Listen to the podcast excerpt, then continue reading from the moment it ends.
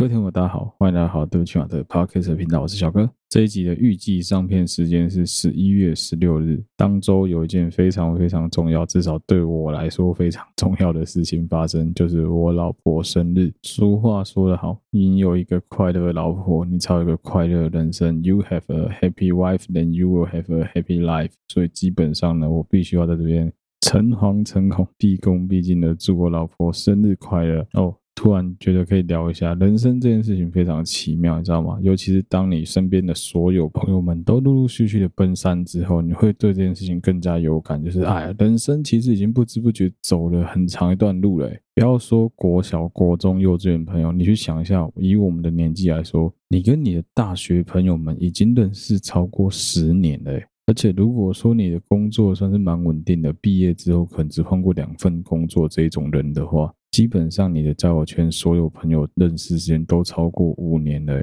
除了真的很少很少极少数极少数你在工作之后才慢慢认识的朋友，出了社会之后才认识的朋友之外，绝大部分朋友都是固定的。哎，只是开头的有感而发，我没有要业配什么东西，也没有要卖什么东西，也没有说什么我这一集开头这样的主题还没那么快就会聊到。就只是一个对于人生有感而发。我从大家跟我老婆刚认识没多久，我就很喜欢去耳提面命，很喜欢洗脑她的一件事，就是其实以我们的年纪来说，慢慢慢慢的朋友这种东西会变成是减法。你去跟朋友断绝往来的这件事情，其实很多情况下不是说什么啊，我看你不爽，看我不要再跟你来往。没有，很多情况是久而久之，你就发现说你们两个人的价值观越来越相违背，越来越背离，最后你们就也不太不太约，也不太讲话，最后就慢慢的哎，跟这个朋友就没有联络了。处在这样子的关系底下，朋友会越来越多，而且是不知不觉发现说，哎，怎么好像以前我跟那个谁明明就蛮好的啊，现在怎么好像也没有什么话好讲，见了面之后也不知道说什么，或者说价值观的改变啊，两个人的个性啊，各方面的冲突啊，就变成说，哎，我改今天不上面我以后供啊。认真说起来，你要说这个陷入两个人无话可说的这个境界是好还是不好，我觉得真的是很难去评估啊。但是站在一个比较现实层面的角度来探讨这件事情的话，我就会觉得说，其实我经常跟我老婆讲，这不是坏事，因为在很多情况下，有一些会拖累你的人生的朋友，真的不如不要再跟他们来往。不是说什么哦，我们要把所有的朋友看得很现实啊，把人生的东西看得很残酷、很现实啊，就所有人都有价格、都有计价、都有各个利益的往来。没有没有，很多情况下是你可以很明显感觉出来，你跟这一个人的来往，导致你的一切都变得没办法往前前进。甚至是那一种会习惯性去情绪勒索、去左右摇摆你的决定的这种不好的朋友，有没有？看，其实大家仔细想一想，几乎我们每个人都遇过这种类型的朋友。那认真讲啊，在你可能求学的阶段啊，在你人生比较初期的时候啊，你还不需要有什么稳定的收入啊，不需要有什么诶足够的存款啊，不需要养家活口的时候，有这样子的朋友是无所谓的。简单讲，就像酒肉朋友一样，你玩在一起闹茶，就大家每天开开心心的就好了。很好玩的就是这个，可是。随着年纪的增长，你会很快发现说：“哦，天哪，怎么好像我周围的所有朋友都是活在个同温层里面，大家想法都差不多，看的东西、玩的东西、做的事情都差不多，然后跟我们的价值观相违背的这些朋友会变得越来越少、越来越少，到最后就直接哎，全部都消失了。”我觉得等你过了大概二十七、二十八岁之后，你就不需要去害怕这个现象，这是很正常、很正常的一件事情。甚至你不用做出选择，你的人生就会自动帮你把这些朋友从你的人生清单里面去剔除掉，去 fade out。刚好最近有听众投稿，也有团队的成员在聊到一样的话题，就是诶，他们好不容易跟一些很久很久没有取得联系的朋友，以前工作认识的朋友，以前求学认识的朋友，又再次取得了联系。一开始觉得很兴奋啊，就哦，我终于能够联络到那个我其实一直中会遇到，或者说我一直有在想的这一个人。不知道他现在过得好不好，人都会这样子想。真的跟他约见面之后，往往会有蛮 surprise 的一面，因为我几乎听到绝大部分都是觉得很失望啊，或者觉得说，哎，怎么好像跟当年的他不太一样了？啊，不太一样的这件事情就是长大了，就是有可能是你长大，有可能是他长大了，有可能是双方的价值观、社会化程度不一样，所以你会觉得说，哦，你跟这个人好像从此变得没有办法再像以前一样无话不说、无话不谈。每个人对于好朋友的判断标准跟基准值都不一样，想法也不一样。但我这边提供我自己觉得蛮好的一个判断标准。我对于好朋友的定义很简单，就两个人会互相关心对方，能够不再告诉对方的情况下，也会主动的去了解对方的静态。我所谓的静态，不见得是什么哦，你最近去吃了哪一间拉面，我看到不是这种。我比较像的是，哎，你换了工作，你有了新的家庭，你人生遭遇了一些变故，或是遇到了一些哎不一样的改变，你会自然而然的想跟我分享，或者分享在你的社群之后，我就会看到，我就会去跟你留言，我就会开始跟你有互动。也或者是说，哎，在产生这些改变的过程当中，你会跟我讨论，你会跟我聊，你会请请我来帮你分析，或者说，也许我是过来人，所以我可以用过来人的身份给你一些建议，也说不定。简单来说，就是两个人会互相关心，互相分享彼此的近况，而且对于对方是有一点点的了解，有点照顾，有点关心的成分在里面的。另外一个层面，应该就是相处起来吧。我觉得两个人在相处的过程当中，如果能够很轻松自在，不会带有压力，不会觉得说，哦，我跟你出去，我都觉得压力好大。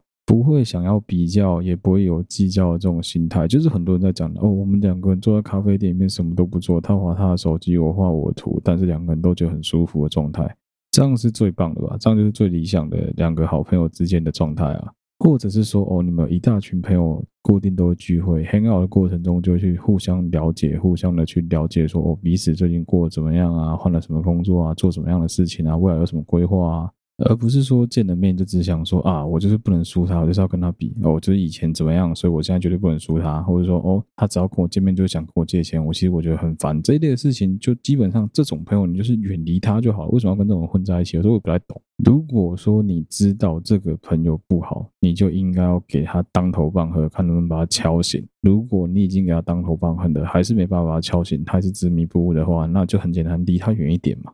每个人都必须要为自己的人生负责，没有人必须为任何其他人的人生负起任何的责任，对吧？回过头来讲，就是我们在讲同温层这件事情，我真的最近很有感触诶，我周围的所有朋友真的干，大家基本上看的东西、读的东西、价值观、政治上的观念、理念上，干真很像。兴趣上的可能会完全不一样，就是哎，谁喜欢？maybe 喜欢 BTS 哦，我们男生可能对于这种韩韩风的就完全没兴趣。那谁很喜欢哦？泰国东南亚文化？谁很喜欢日本文化？谁很喜欢看动漫？大家的一定都不一样，兴趣这种事情是很难一样的。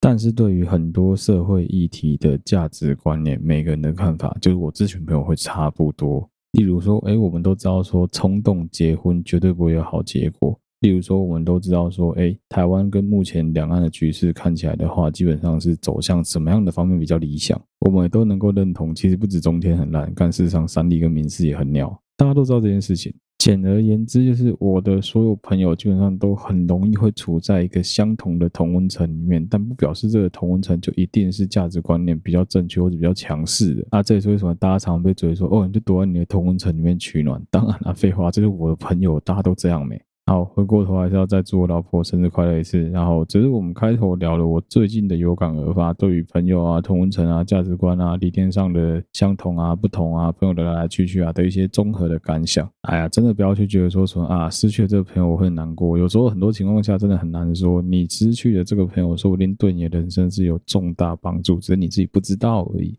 好，接下来要进入今天的主题。好了，对不起啊，我先道歉。今天要聊一个很干很干的内容，也算是呃团队的成员，我忘记是谁，不知道是笑还是我老婆，他们从 PPT 上面看到的一篇文章。真的是因为跑出来之后没有那个时间能够去看这些干文，不然老实说，以前常常在逛男女版的时候会发现，看男女版真的有很多怪的，那些感情的那种问题、价值观念，你会想到真的是很想他后脑勺给他扒下去。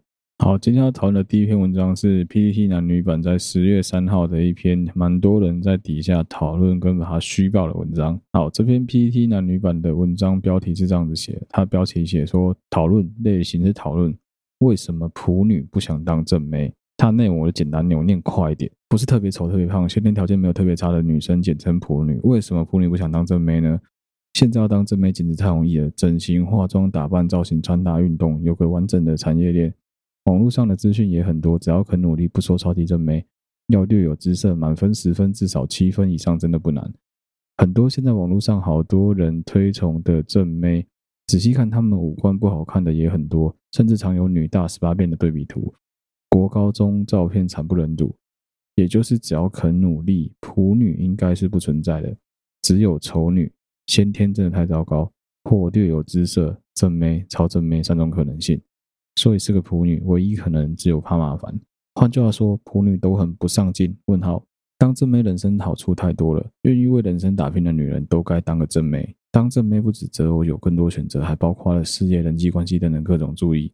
像高佳宇、黄杰也没多正，但就略有姿色，就受到许多关注，进而累积了更多政治资本。正妹工作上容易受到长官提拔，容易受到客户喜爱，当老师学生也会比较好学。而且当正妹根本不用花很多时间，你跟我说一天挤不出三十分钟研究美容，短期几周还有可能，但一整年一生都这样，我才不相信。所以到底为什么普女不愿意当正妹呢？又不像工作、考试等等还要机运，有时必须天时地利人和。当正妹只要自己埋头苦干，很快就可以变正妹了。我认识很多学历很高、事业也很好的普女，平常都这么努力了，却不愿意投资自己，不愿意让自己各方面更上一层楼吗？好，我念完了。这篇文章有太多太多可以吐槽的地方，我先道歉。如果说你听完你觉得很不舒服的话，我先跟各位道歉。但我要先讲，先澄清一件事情。我相信会有人很无聊去移花接木，或者去到处跟他讲说：“哎、这就是小哥的一个论点，小哥言论没有。”不想干，我完全不是这样子想的。前面那一大串的狗屎大便，我是直接把 PTT 的原文完完整整的念出来，那一点一滴都不会是我个人的想法。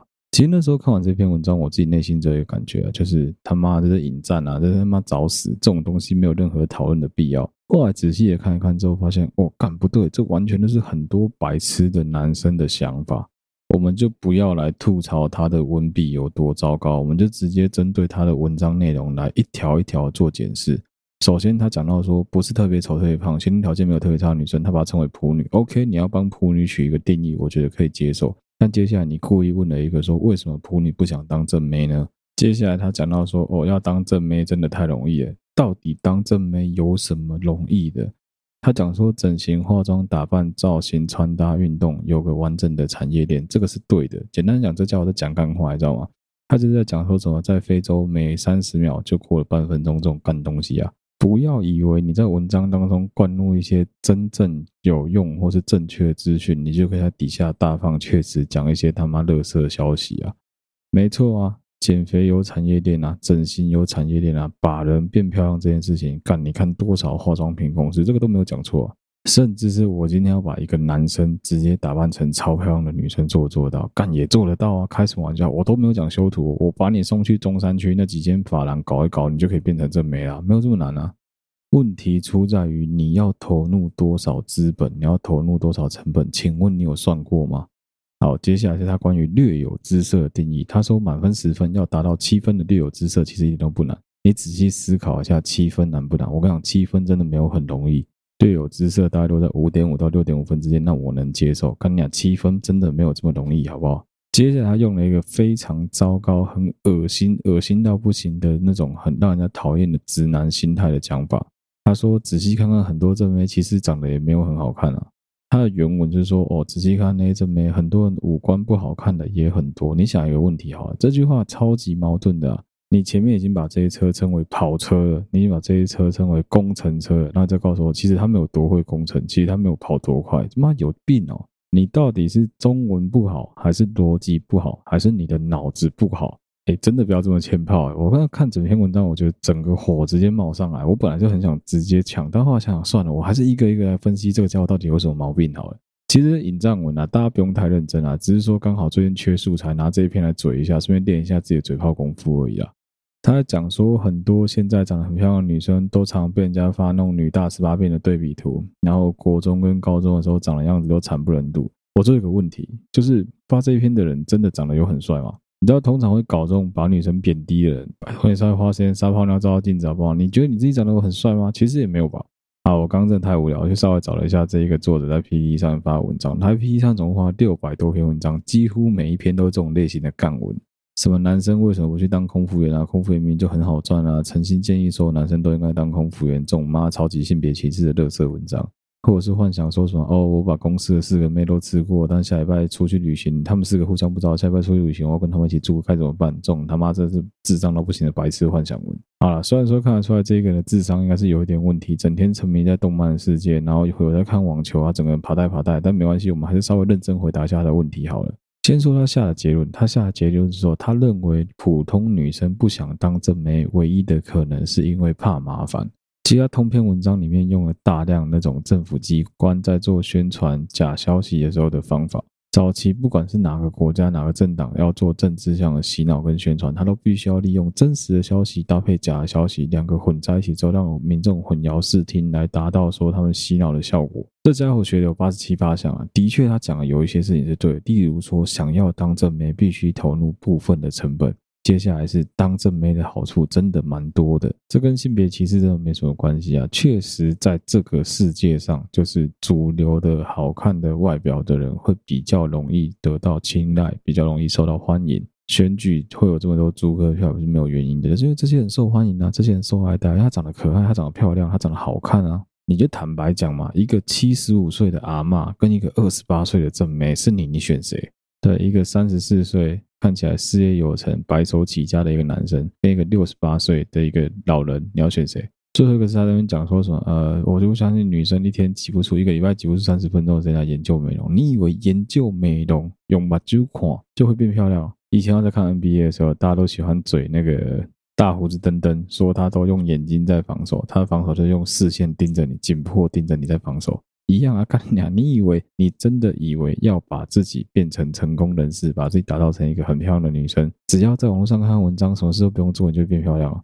如果真的有这么容易的话，还轮到你在网络上发这种废文，还轮到你来说嘴哦？干他妈真的是智障诶、如果可以花时间、花钱投资自己，让自己变得更美，让自己变得更漂亮，我可以跟你讲，没有人不想这样子做，所有人都希望能够这样子做。但问题是在这之前，你要投入大量的时间、大量的金钱、大量的成本去工作、去努力、去社交、去跟别人搞 boy。你每个月实际能够放在口袋里面能够动用的钱哪有这么多？哪有办法让你干你去什么抽脂、去削骨、去整形、去打玻尿酸、去打肉毒？你以为这么容易哦？好，讲一点比较便宜的，我们不要讲大盖，我们不要讲改装厂方面，我们来讲保养厂方面，好不好？买保养品、买化妆品，你自己稍微去花点时间做点功课，看一下开价化妆品跟专柜化妆品价格上的落差。为什么会有很多女孩子在二十八岁、三十岁之后开始会去逛保养品，开始会去看百货公司周年庆，开始会说啊，女人啊，过了一定年纪啊，要对自己好一点啊，不要再用开价化妆品了，不要再用开价保养品，要开始改用专柜化妆品跟保养品。你懂得这学给后，你去研究一下好不？你不知道有多少女生站在屈臣氏、站在宝雅前面，为了挑一支化妆品，为了挑一个保养品，她可能要想半天，还要红绿配，还要什么配什么之后有折扣才比较便宜。Even 她今天已经是一个收入比其他一般人更高的上班族、空姐这种稍微诶这一类收入比较靠前的女孩子好了，一样啊，干你以为空姐就是干你俩去国外免税店随便暴刷一波？怎么可能？还不是照样要必须等到百货公司周年庆才敢去买一些比较好的保养品跟化妆品？除非说今天她运气很好啊，有一个很疼她的男朋友，有一个很爱她的老公，有一个 Sugar Daddy 愿意花钱帮她买这些东西啊，不然的话你要他们自己掏钱，白痴哦！她前面优先选项要做的事情这么多，你觉得哪来的预算能够去编在这上面？干人家讲话这么干，你怎么不会说哦？我看到山上优雅跟明日花綺罗天天都去迪士尼海洋公园，你怎么不会想说干？为什么女生不天天去迪士尼就好了？你动作打开动叫赢哦！你以为大家真的他妈每天闲没事干，就是哦，就是每天喝喝下午茶，吃吃点心，然后去上上健身房啊，都不用过人生，都不用工作，就这样子爽爽过？怎么可能啊？现在他在讲的这一些所谓的他眼中的这些普妹，这些普长相普通的女孩子，正是这个世界上绝大部分百分之八十以上的女孩子。这些人就是最基层工作的代表。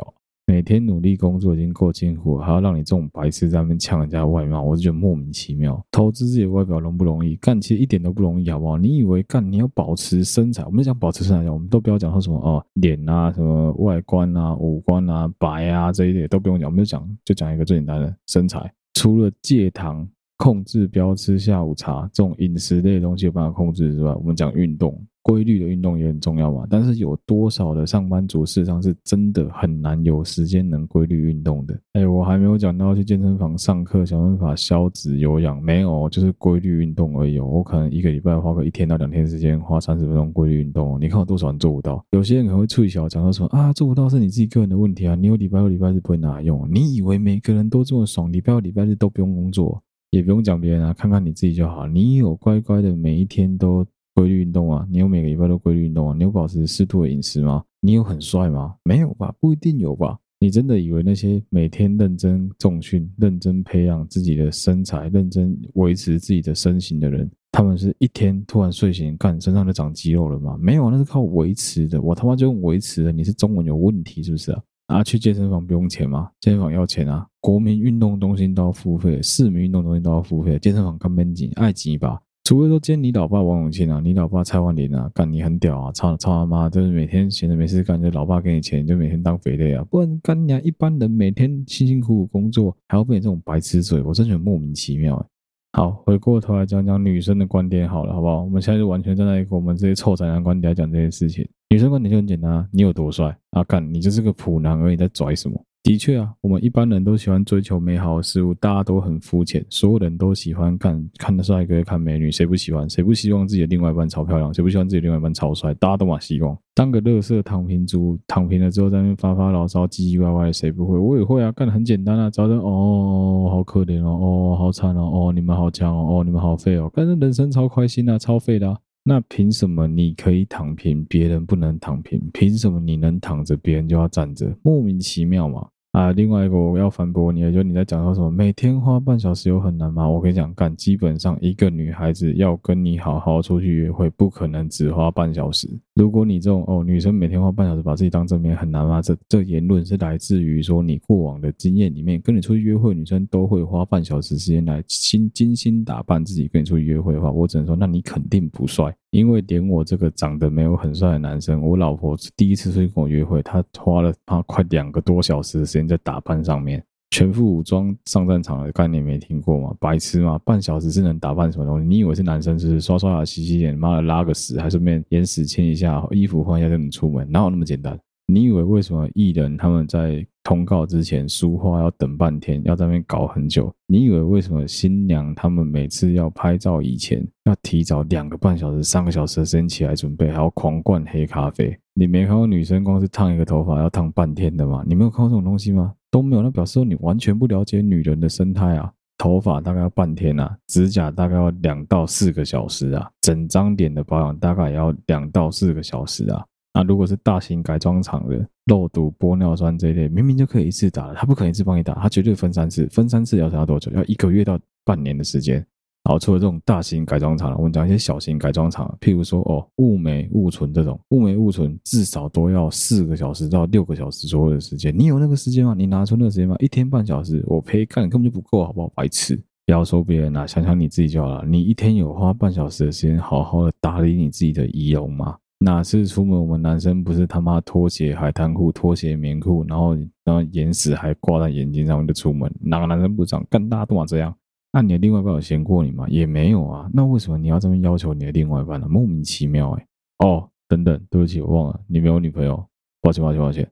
那你至少可以帮你的手泡牛奶啊！哎，你的手很重要哎，你两只手是你的左边女朋友跟右边女朋友，泡泡牛奶，让她泡泡乳液嘛，对不对？保持完好的样子，至少你在烤起来的时候比较爽啊！可怜啊，真的是可怜啊！每天花三十分钟的时间研究现在的流行趋势，研究现在女孩子的妆感妆容，接下来就是要花两个小时到半天的时间来实行这些事情，你真的做得到吗？我就讲我老婆就好了。假设她现在要出门，我们要全副武装的出门，去好好的拍个照。我可能跟她讲说，我们九点要出门，她小妞七点就要起来了，化妆、挑衣服、穿衣服、上妆。好，回到家里面要洗头、要整理头发、要吹头发、要卸妆，要搞半天。你以为这么容易哦？哦，睡前还要抬腿，那你就扪心自问：同样，你的女朋友、你的另外一半、你的老婆，他们在忙这些事情的时候，你在干嘛？如果嘴巴张开开在玩传说，也不知道你还能干嘛？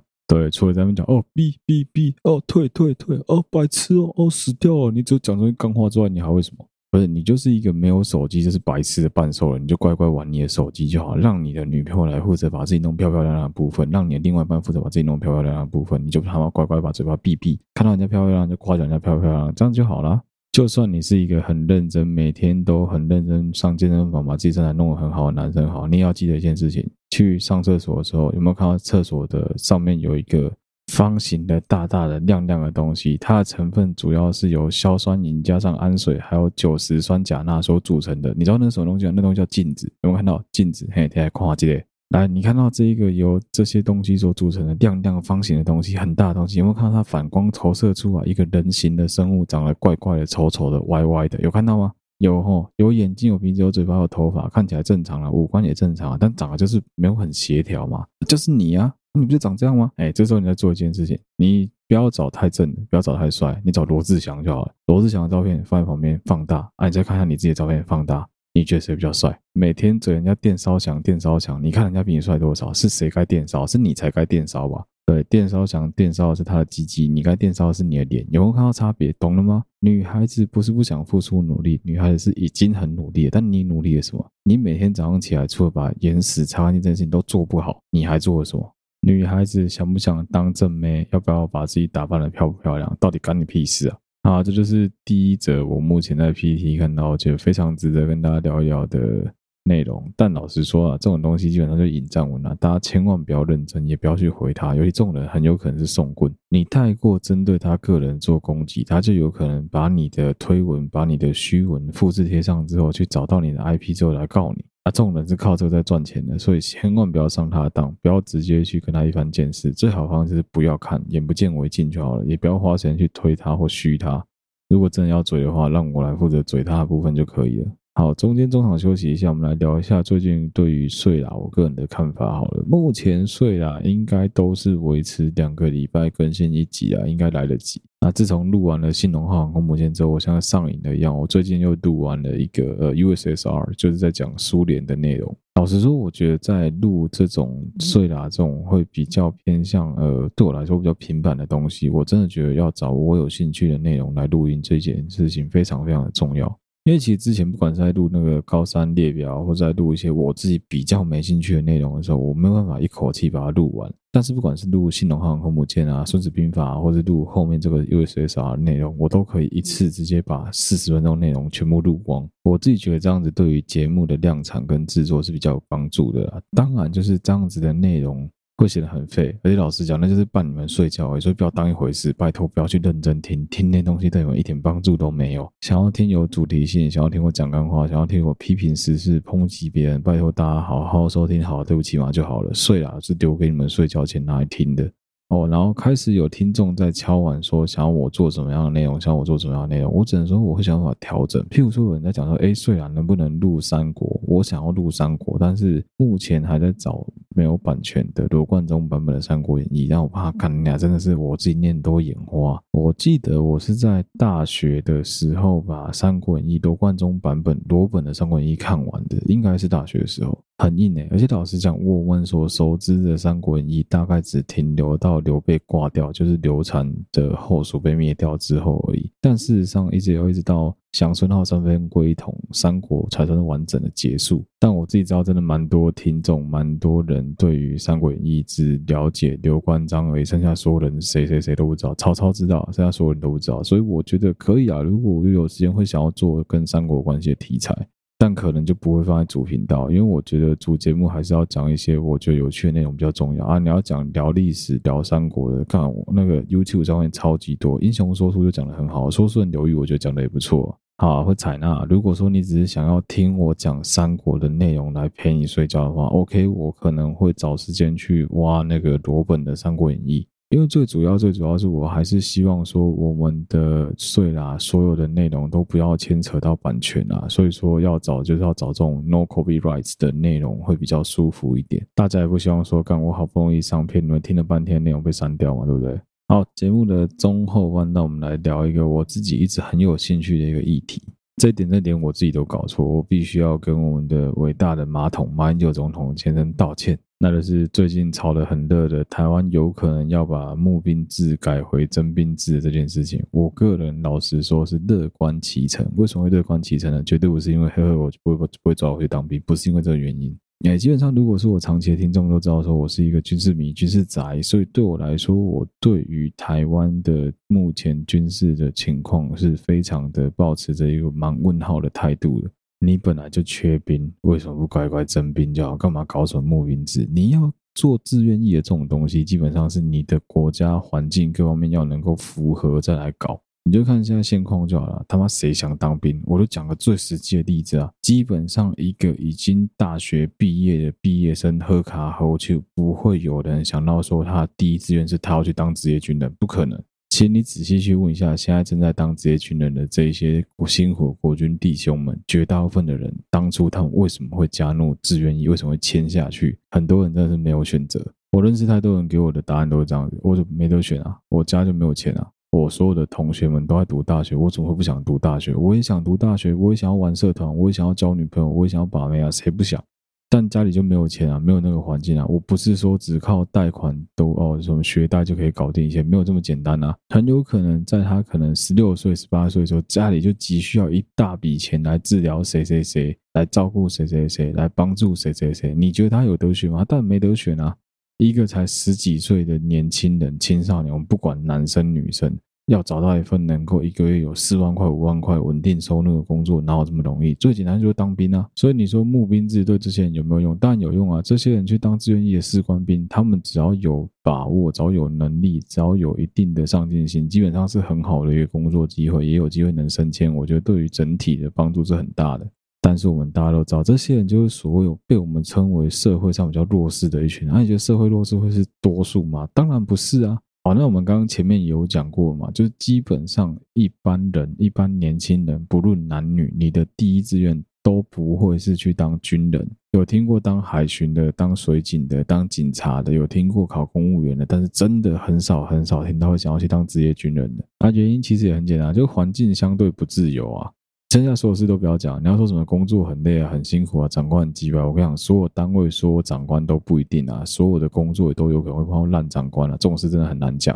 但纯粹就是形象的问题，还有很多方面导致大家就不会想要去当职业军人，就最简单的自由啊。好，那既然如此，台湾还是缺兵，那为什么乖乖恢复征兵制就好了？哦，这也是我觉得很有趣的地方。所以如果说你问我站在我立场的话，我觉得如果有必要，你计算了之后发现兵源就是不足，该征兵就征兵啊！干四个月那真是来乱的啦！你先把人家骗进去四个月之后，再告诉人家说现在教招都要十四天，干何必啊？那你为什么不当初直接就是一年好好的扎扎实实的训练好就好了？而且其实很多当过兵的人也都知道啊，即使是当了一年的兵，你出来还是干就啥小都不会了一大堆啊。好，接下来讲讲征兵制跟募兵制到底是谁搞出来的？我一直都以为是马英九搞出来的德政，后来才知道说马英九搞出来的，只有我那个时候可以去当替代役这件事情是马英九搞出来的。